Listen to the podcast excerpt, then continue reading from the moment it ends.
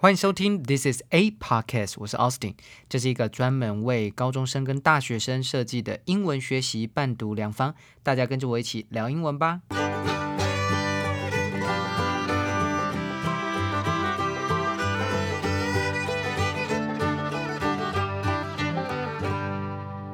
今天是七月六号，星期二。今天的每日一字是 agreement g r e e m e n t，agreement 当做名词使用，代表协议的意思。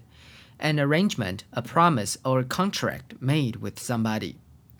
我们来看《经济学人》杂志的例句：Oil prices jumped to a three-year high after OPEC Plus, a group of oil exporting countries and their allies, failed to reach an agreement on its oil output policy for the third time. 在石油输出国组织与盟国 OPEC Plus 第三次未能就其石油产量政策达成协议之后，油价飙升至三年以来的新高。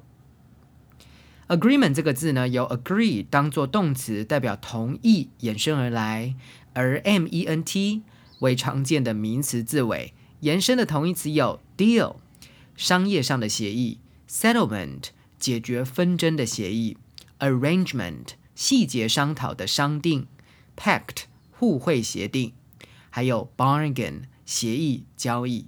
agreement 常见的搭配词有商议协议 work out an agreement，达成协议 reach an agreement，签订协议 sign an agreement，遵守协议 keep to an agreement，最后违背协议 go back on an agreement。今天的 podcast 就到这里结束喽。如果正在收听的你觉得这个节目很棒的话，记得订阅加分享，下面按五颗星。记得经常收听 This is a podcast，我是 Austin，我们下次见。